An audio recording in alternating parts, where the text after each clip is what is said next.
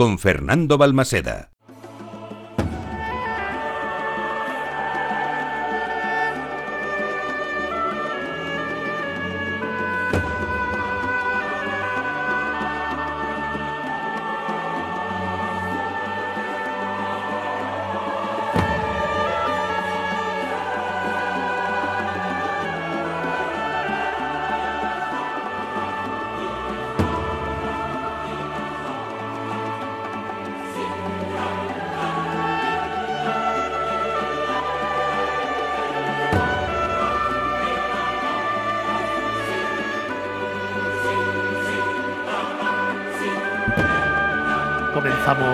Cuarta hora de programa, nuestra última hora de esta mañana de sábado, en ese recorrido que comenzábamos a las 9 de la mañana y que acabaremos a la una del mediodía y que estamos haciendo contigo, caminando contigo, que eres el alma de esta casa de Capital Radio y de Miradas Viajeras.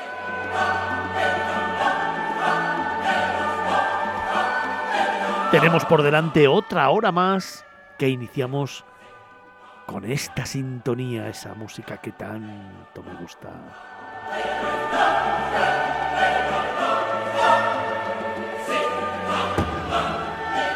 La que nos lleva a descubrir otros mundos.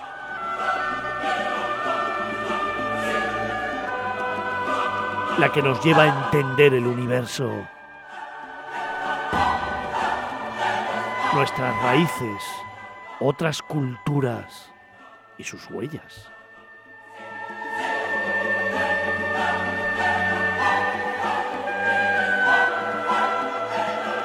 Comenzamos cuarta hora de programa en esta mañana de sábado, hablando de las huellas de la cultura con la firma de Antonio Picazo.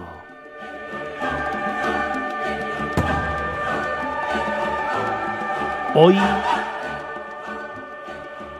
con otro gran protagonista. Hoy con un profesor, investigador y periodista de viajes de la Universidad Autónoma de Barcelona.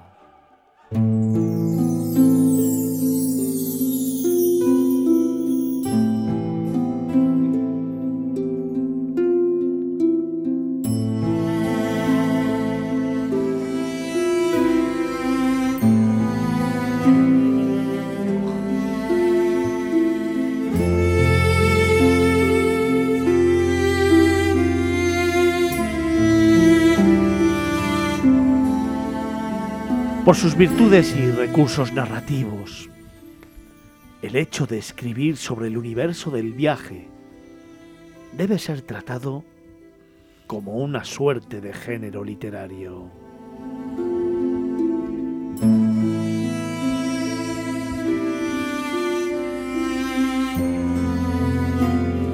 Y bien sea por la ruta de la literatura o bien por la del periodismo, la crónica de hoy se viste en miradas viajeras del brillo que ella demanda, demanda y merece.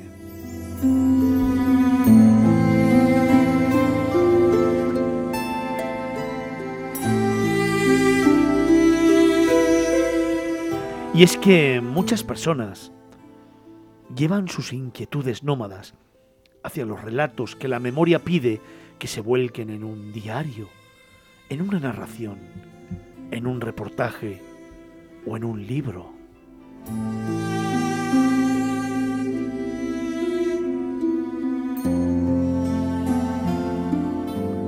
Y es que los recuerdos, siempre esquivos, se, diluyen en el tiempo, pero el testimonio escrito dura lo que dura la vida y mucho más allá.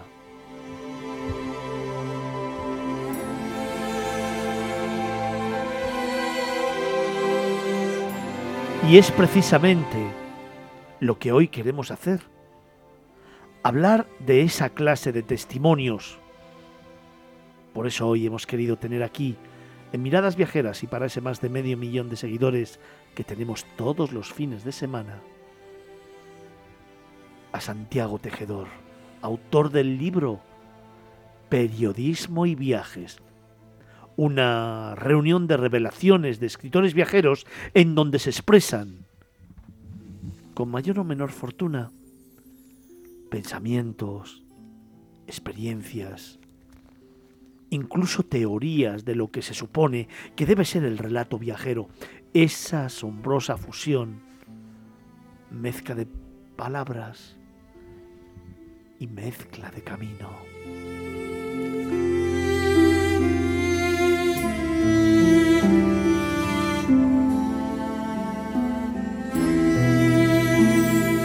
Hoy te cuento que en las huellas de la cultura conversamos con Santiago Tejedor.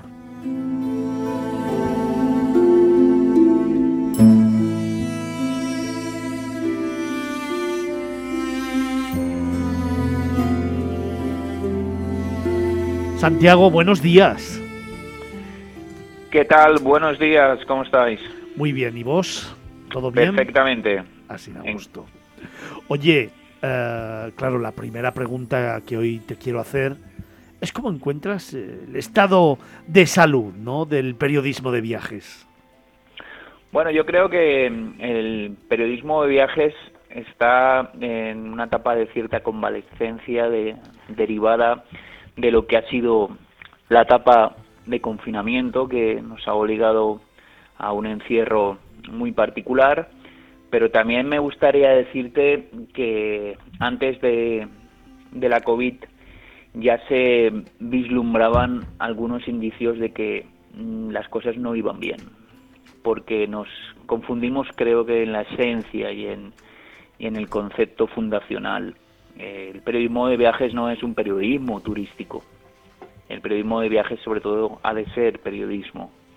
Y el periodismo explica las bondades y las fortalezas de los lugares, pero también eh, sus desencuentros, sus problemáticas y da voz a esos grupos y colectivos que han quedado habitualmente invisibilizados.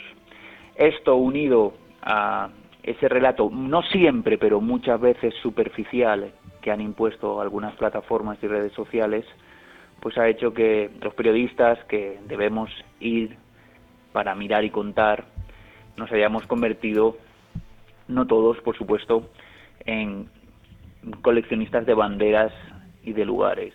Y yo creo que esto que estaba pasando antes de la pandemia eh, invitaba a la preocupación. Me gusta mucho una reflexión que hizo el fundador de Lonely Planet y que decía que había obesos del viaje. Gente que pensaba que esto se trataba únicamente de ir a más y más y más más lugares. Yo creo que no es esa la esencia, la esencia es otra.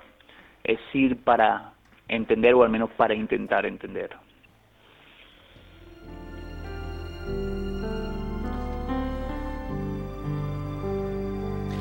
El próximo jueves, como ya me habéis escuchado esta mañana en el editorial, se celebra el segundo Congreso Internacional de Periodismo y Viajes de Comunicación y Turismo. Se celebrará en eh, Benidorm y esta casa, este programa, volverá a estar presente con un protagonismo importante. Ya el año pasado estuvimos y hicimos una reflexión muy importante sobre lo que nos está contando precisamente ahora Santiago Tejedor. El año pasado pusimos de manifiesto encima de la mesa, de una forma crítica, evidentemente las diferencias entre periodismo turístico y periodismo del sector, entre comunicación turística y comunicación de viajes, entre publicidad, marketing y comunicación. Pusimos de manifiesto el análisis de los diferentes medios y cómo tratan la información turística y el periodismo de viajes.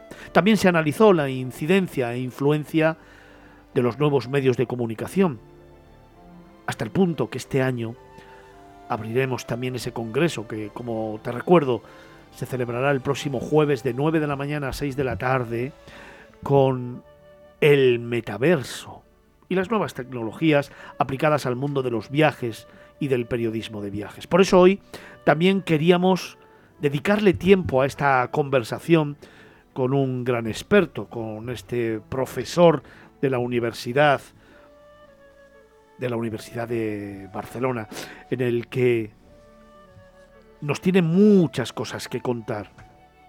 Él ha hecho ya una primera reflexión muy importante, que me quedo, evidentemente, para seguir ahondando en ella, porque precisamente, y lo hemos comentado muchas veces aquí, el equipo de tertulianos y el equipo de miradas viajeras, el periodismo de viajes debe de narrar una realidad. También hemos hecho muchas veces esa diferencia entre lo que era el origen de los bloggers y en qué se han convertido. Al final el blogger siempre, o la esencia del blogger era ir a un lugar de una forma libre, sin condicionamiento alguno, con sus propios medios y poder narrar la realidad de un lugar. Narrar sin tapujos, lo bueno y lo malo, siempre con un aspecto constructivo que creo que además los periodistas dedicados precisamente al mundo del periodismo tenemos que contar y después de 35 años haciéndolo, creo que en esta casa y en este programa así lo hacemos. Pero es verdad que hay muchos matices, luces y sombras, las que estamos hablando con Santiago Tejedor, autor del libro Periodismo y Viajes.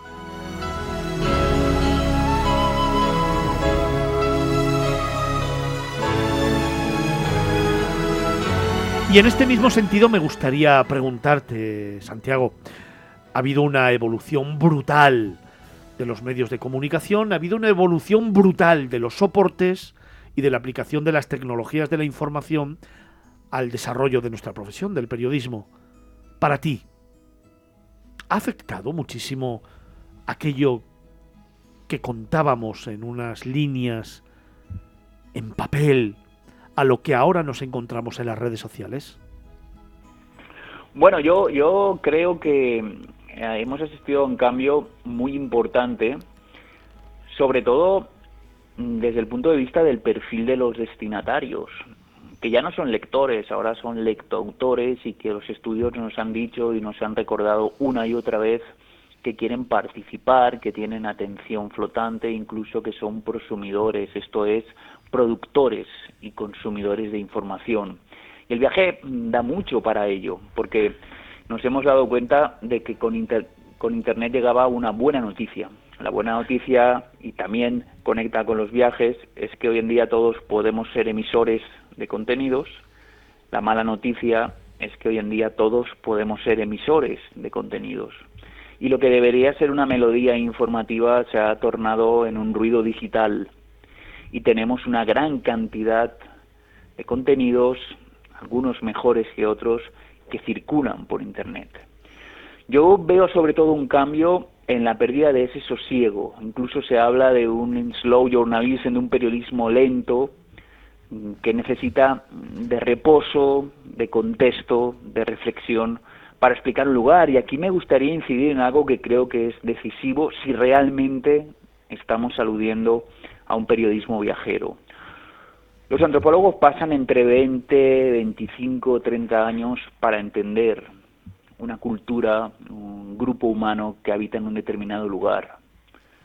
Visitar durante cuatro o cinco días un país, una región y luego pensar que la hemos entendido y que la explicamos con precisión creo que es un ejercicio de osadía que no nos sitúa en buen lugar. Por eso yo insisto mucho eh, en este libro y en otro que he presentado sobre guías de viajes, que este periodismo viajero debería ser también un periodismo que invite a la desconfianza y que invite a la duda. Un periodismo donde el que regresa a esos lugares lo primero que hace es reconocer y reconocerse como incapaz de contar lo que ha visto o lo que ha creído ver, porque Antonio, es muy importante esa diferencia entre el ver y el mirar. Y sobre todo, un periodismo que nunca llega a los lugares pensando que sabe todo y que nunca abandona esos lugares pensando que ya ha visto todo lo que podía haber conocido de esos enclaves. Lo que intento un poco explicar con esta reflexión es que hoy más que nunca en esta sociedad no de la información, sino de la infoxicación, del ruido digital, el periodismo viajero que necesitamos es un periodismo que sabe escuchar, un periodismo hecho, construido desde la humildad, que eh, constantemente practica ese ejercicio denostado y olvidado que es el ejercicio de la escucha activa. Y no puede haber buen periodismo ni buenos periodistas sin profesionales capaces de aplicar ese ejercicio de la alteridad del viaje al otro e, insisto, de em, una escucha abierta, flexible, próxima y sobre todo humana. Llegar a los lugares ataviados de mm, aparejos electrónicos para, eh, sin ningún tipo de licencia, empezar a fotografiar, grabar y luego difundir, creo que nos sitúa en un estadio que no es el que define al buen periodismo. Por eso creo que la ética hoy más que nunca no es importante sino urgente. Y es urgente también en nuestro ámbito, el ámbito periodístico, convertida en deontología y especialmente cuando hablamos de otras culturas, de otras personas y de otros lugares.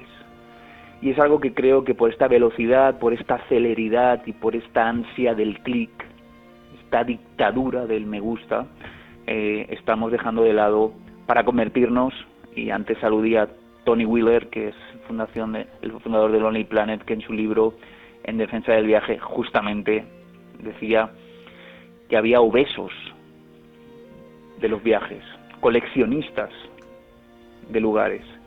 Yo creo que he ido como una treintena quizá más de veces a República Dominicana. Cada vez que viajo a ese lugar vuelvo con la sensación de que lo conozco menos, no más. Y es algo que me deja tranquilo, ¿no? Porque empecé a preocuparme aquella vez que ya no miraba a través de la ventanilla del automóvil o de el hotel los paisajes, las gentes, las plazas, las alamedas, con esa curiosidad que siempre tiene que acompañar al periodista y más todavía al periodista que viaja. De todos modos, Antonio, yo creo que el periodismo de viajes no existe.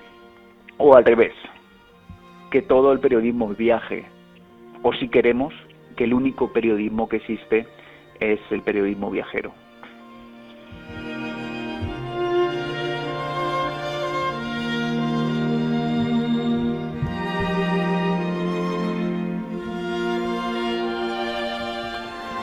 Te recuerdo que estamos hablando con Santiago Tejedor, autor del libro Periodismo y Viajes, y que me acompañan en la mesa de redacción en estos momentos Felipe Alonso, treinta y tantos años al frente de turismo en EFE y de periodismo de viajes en EFE, Carlos Olmo, el director de Vagamundos, también treinta y tantos años contando historias y uno de los grandes escritores y viajeros de este país. También me acompaña Antonio Picazo, con más de 30 años también de profesión, escritor, viajero, periodista y con una gran experiencia a la hora de narrar historias y que estamos ahondando un poquito más en esa diferencia entre periodismo o relatador de historias, entre viajes que se cuentan o simplemente que se conocen, entre periodistas y redactores que hacen de su trabajo una pasión o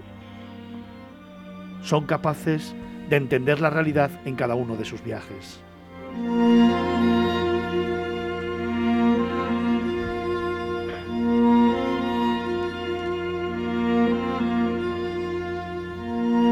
Antonio, querías tomar la palabra.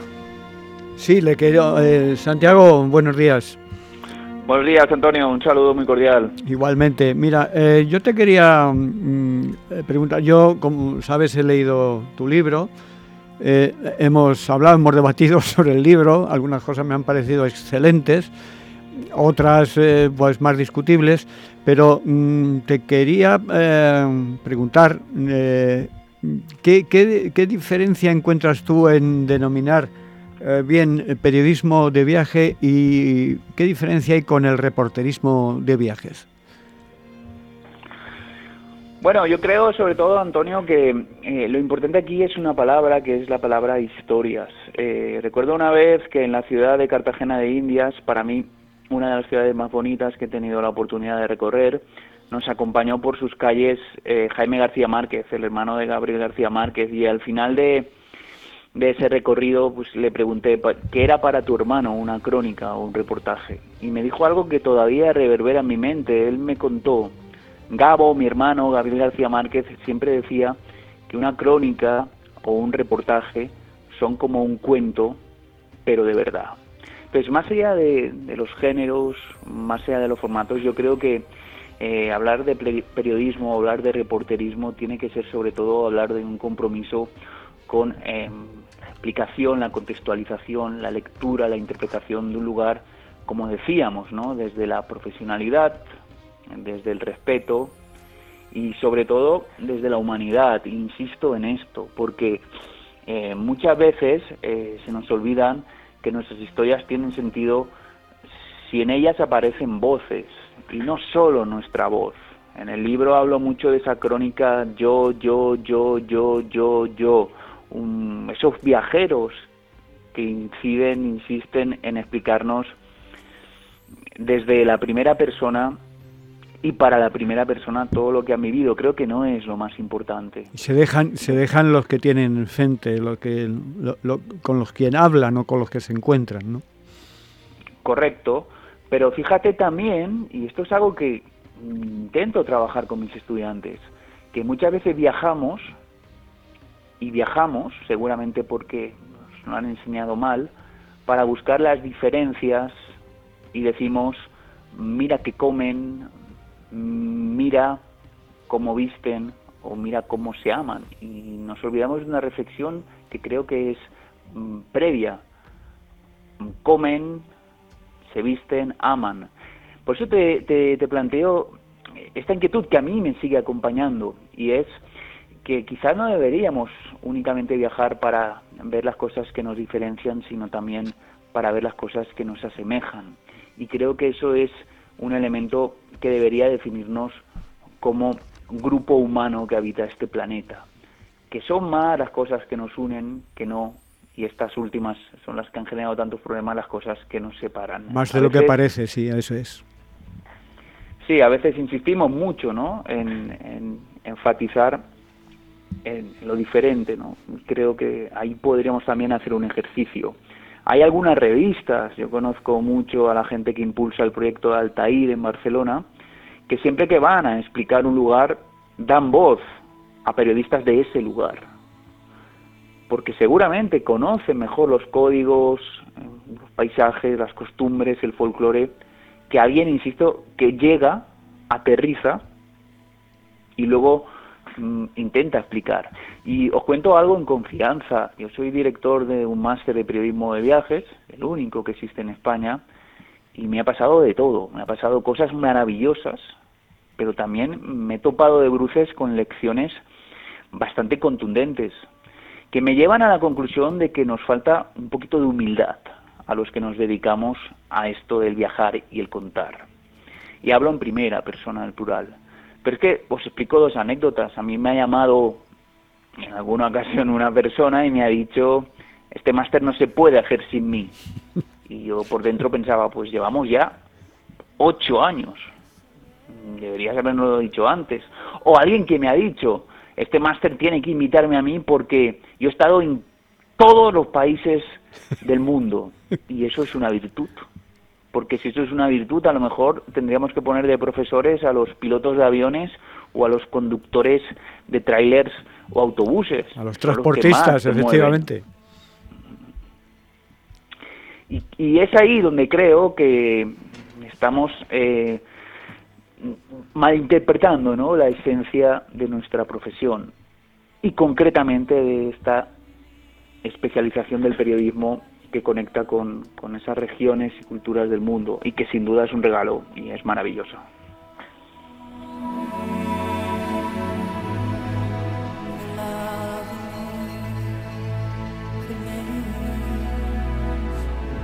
Felipe. Yo me gustaría introducir un, un, elemento que creo que no hemos tocado todavía y que creo que también es importante, porque tú hablabas antes de que a veces viajamos y contamos cosas para ver lo que nos diferencian de bueno de esa gente que vive en esos sitios maravillosos o que nos iguala, ¿no? Eh, yo creo que y no hemos perdido un poco la idea de que cuando vamos a un sitio vamos a, aunque contemos, vamos a aprender. Qué interesante esto, Felipe. Yo coincido totalmente contigo, pero le añadiría un matiz, un matiz que nos enseñó a todos Pablo Picasso. Eh, vamos a aprender, pero también a desaprender. porque en ocasiones cargamos la maleta de tópicos, de prejuicios, de lugares comunes, de frases hechas y, condicionan mucho pues ese ejercicio del mirar. Entonces, siempre la predisposición a aprender y siempre la predisposición para desaprender. Y desaprender es una cesión o, un cambio hacia esas ideas preconcebidas que uno pensaba que eran de acero y que se da cuenta de que se derrumban estando en, en esos lugares.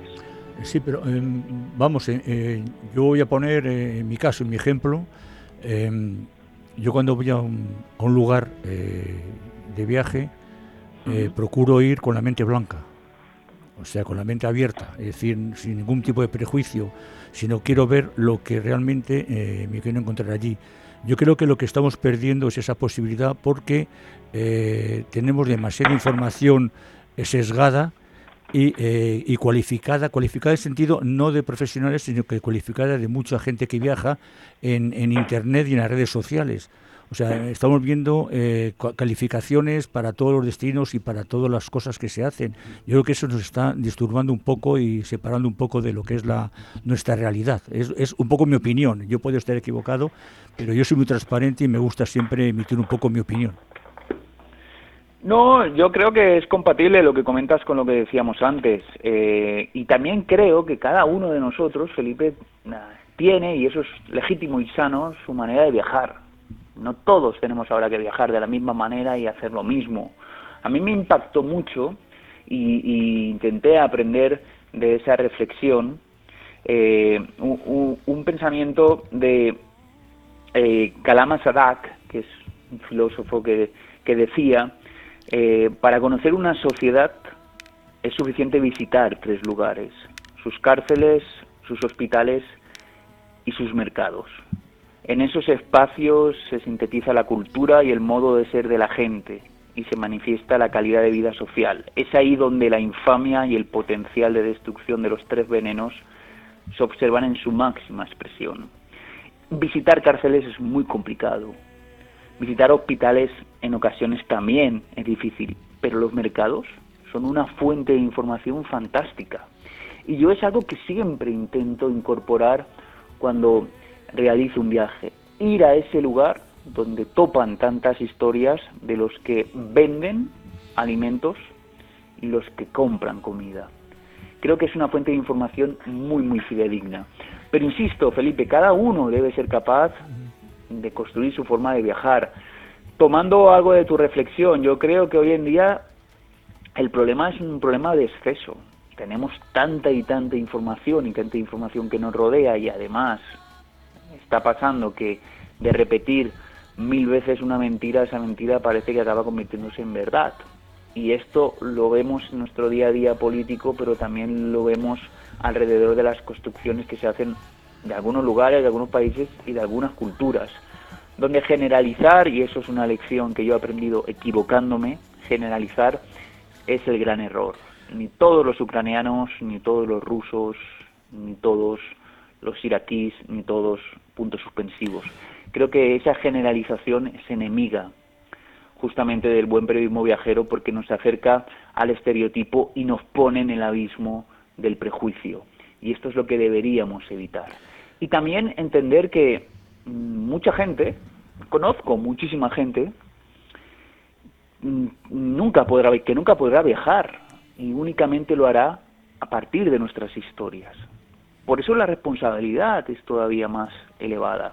Y por eso yo me cabreé mucho, lo explico en mi libro, cuando el New York Times decide, en la COVID, clausurar, cerrar su sección de viajes, porque dice que eh, no tiene sentido hablar de viajes en un momento en, que en el que el planeta Tierra está confinado.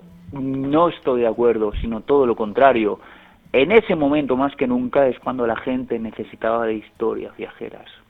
Entonces, creo que estamos ante un elemento que tiene un alto poder terapéutico, que es el viaje, porque no solo hay un viaje físico, hay también un viaje introspectivo, ¿no?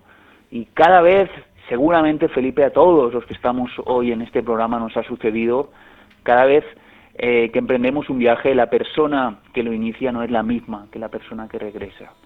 O al menos si eso sucede, uno puede estar satisfecho y puede decir y decirse a sí mismo que ha valido la pena. Pero no es fácil, por supuesto, no es fácil porque tenemos que luchar mm, contra muchos obstáculos externos e internos. De todas maneras, yo pienso que mm, os estoy escuchando atentamente a todos.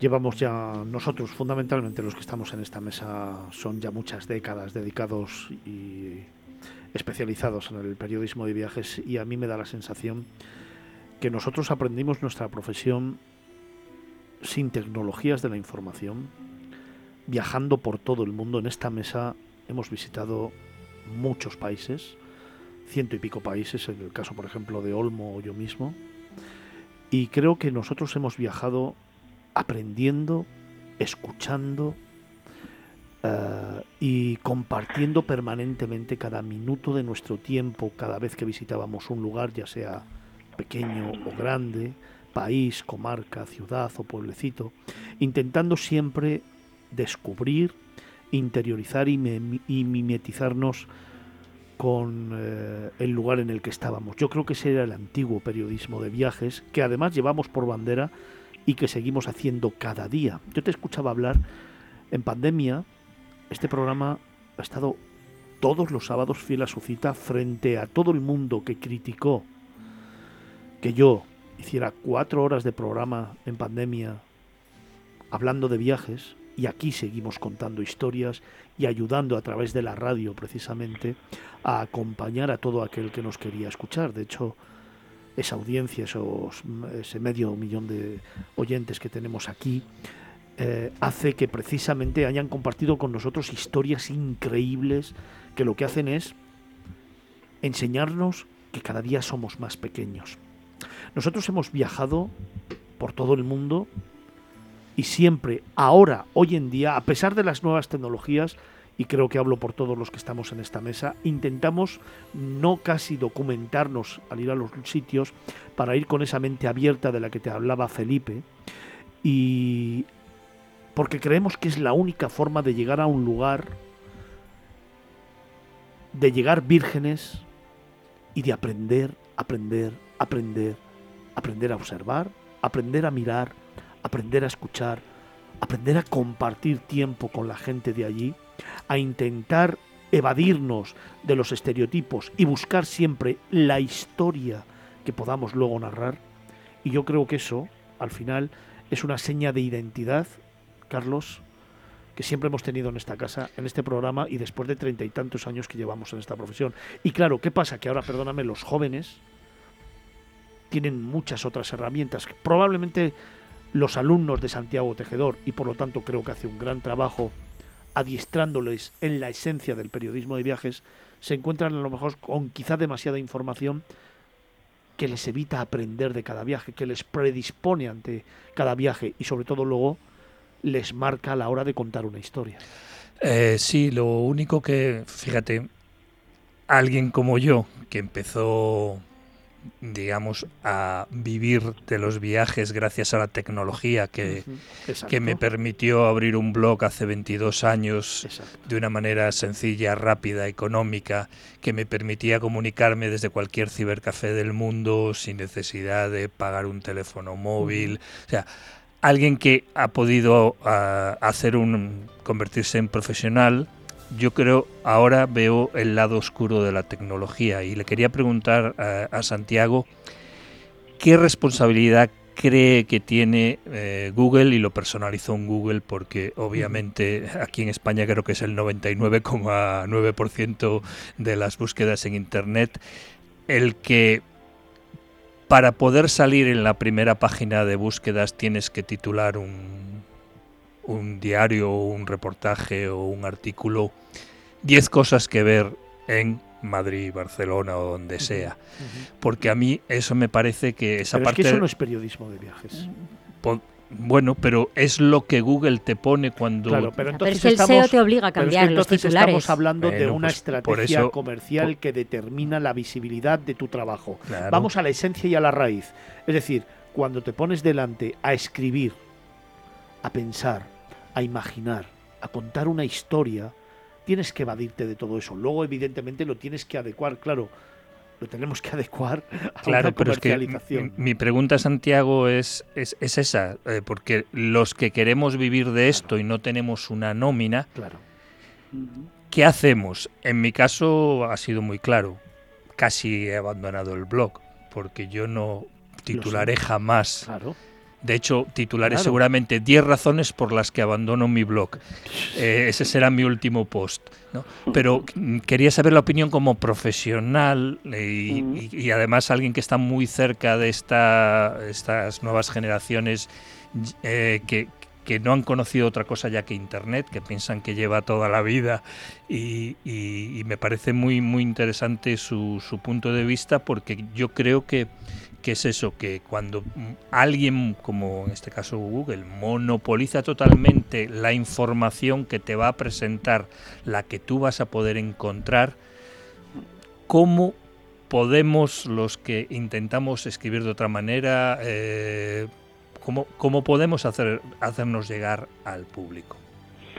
Bueno, yo creo que son muchos temas y todos muy interesantes. Eh, antes de, de iniciar la reflexión sobre este último, voy a permitir que me, que me dejéis comentar algo, y es que para mí mi gran maestro, referente e ídolo, que tuve la oportunidad de conocer en persona y de invitar a la facultad donde doy clases, fue Miguel de la Cuadra Salcedo.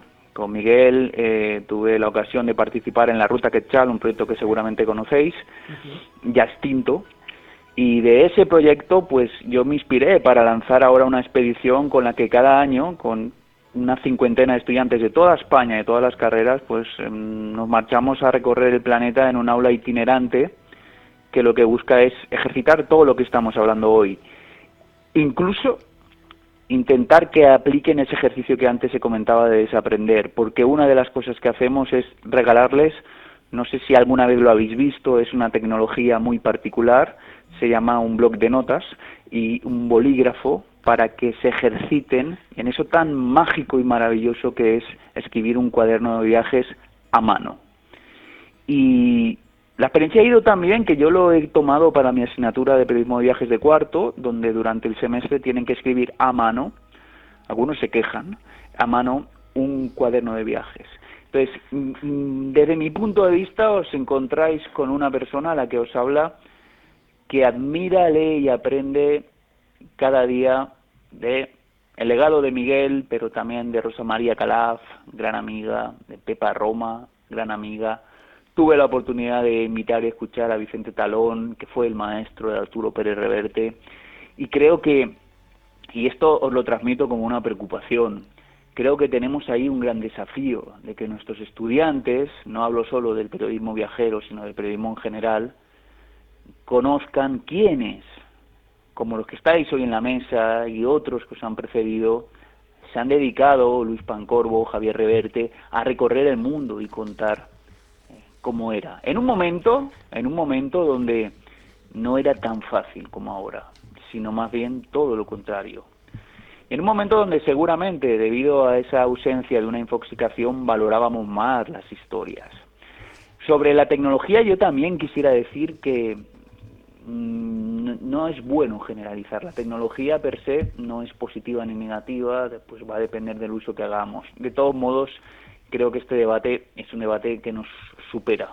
Es un debate que además a mí me gustaría mantener durante mucho más tiempo y, y te extiendo una invitación en nombre de todo el equipo, en nombre también de Antonio Picazo, que gracias a él Sí. estás hoy hablando con nosotros, eh, para que te vengas y si tienes tiempo, una horita una hora y media, te vienes a los estudios centrales de la radio y, y hablamos tranquilamente, porque yo creo que aquí hay muchos temas, muchos, muchos temas que contar, porque Antonio, tú que llevas también tantísimos años, tantas décadas contando, yo te he escuchado en muchos de los debates que hemos tenido después de la radio, te he escuchado decirme que evidentemente tú no vas a contar jamás un sitio donde no has estado, pero segundo que sigues siendo ese periodista de raza que te gusta escuchar, que te gusta compartir tiempo, que te gusta escudriñar ahí las historias y sobre todo sacar el alma positivo y negativo. De hecho lo estás haciendo en la radio, ¿no?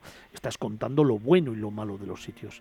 Y esa es la esencia precisamente del periodismo de viajes. Sí, porque la tendencia que hay o que ha habido y yo creo que seguirá habiendo, que es el periodismo de viajes, no sé por qué, que tiene que ser siempre amable. Claro. No Pero cabe- porque te invitan a un viaje de prensa, porque está condicionado sí. por la publicidad, porque te invitan, porque te invitan, o porque hay un condicionamiento económico detrás, un poco lo que hablaba antes con Carlos, en esa manera de titular para que Google te posicione y por lo tanto hagas negocio.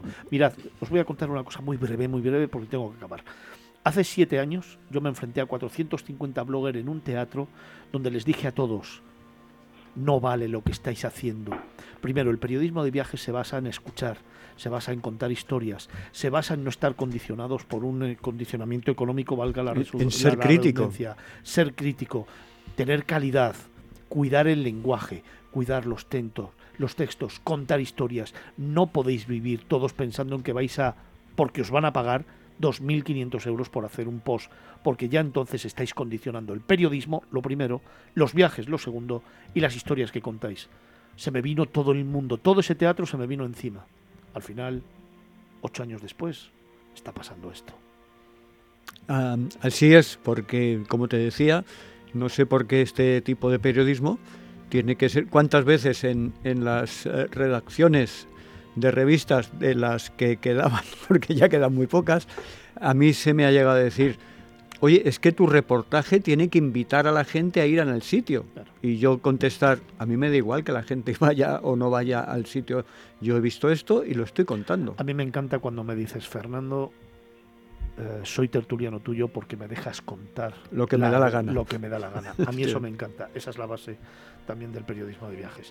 Santiago, eh, yo te tiro el guante. Soy mucho de tirar guantes. Me encantaría que te vinieras. Eh, es verdad que evidentemente te tienes que desplazar a Madrid, pero me encantaría poder tener una charla contigo, tener una horita de radio en la que podamos todos los que estamos aquí, e incluso alguno más, eh, poder charlar sobre lo que estás enseñando, sobre tus conceptos personales sobre el periodismo de viajes y sobre ese máster que tenéis en Barcelona, al margen también de seguir hablando de tus libros que, que me parece muy interesante. ¿Te parece?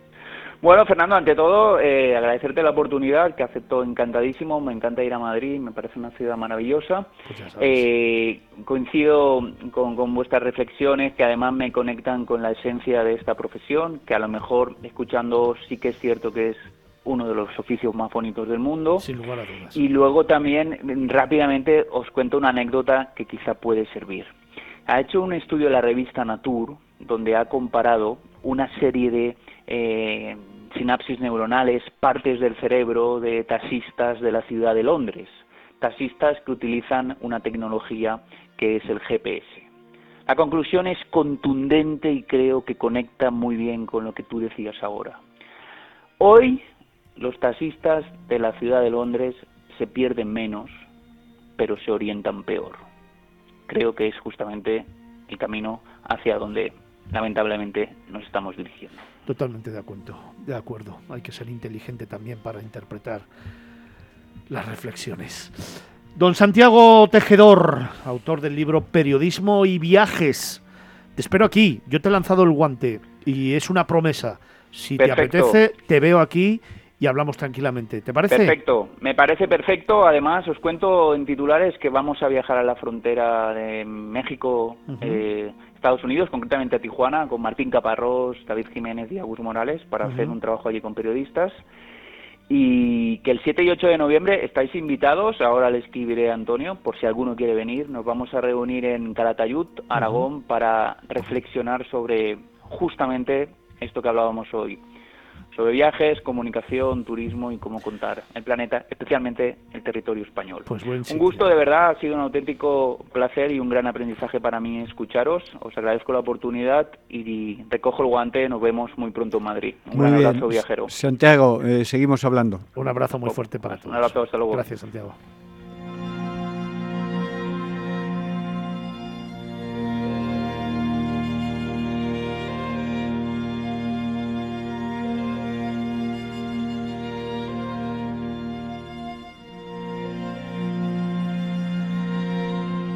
Muchos temas que hablar, muchos temas que analizar, muchos temas que contar. Es un mundo apasionante y claro, hay 200.000 cosas y aspectos que lo condicionan. Me encantará hablar de nuevo de este asunto. Y fíjate, esta mañana abríamos programa con la reflexión de la comunicación y el turismo y sobre todo de lo que va a pasar la semana que viene en Benidorm, el 20 de octubre en ese Congreso de Periodismo y Turismo. Seguiremos seguro reflexionando y te lo contaremos aquí en Capital Radio, en Miradas Viajeras.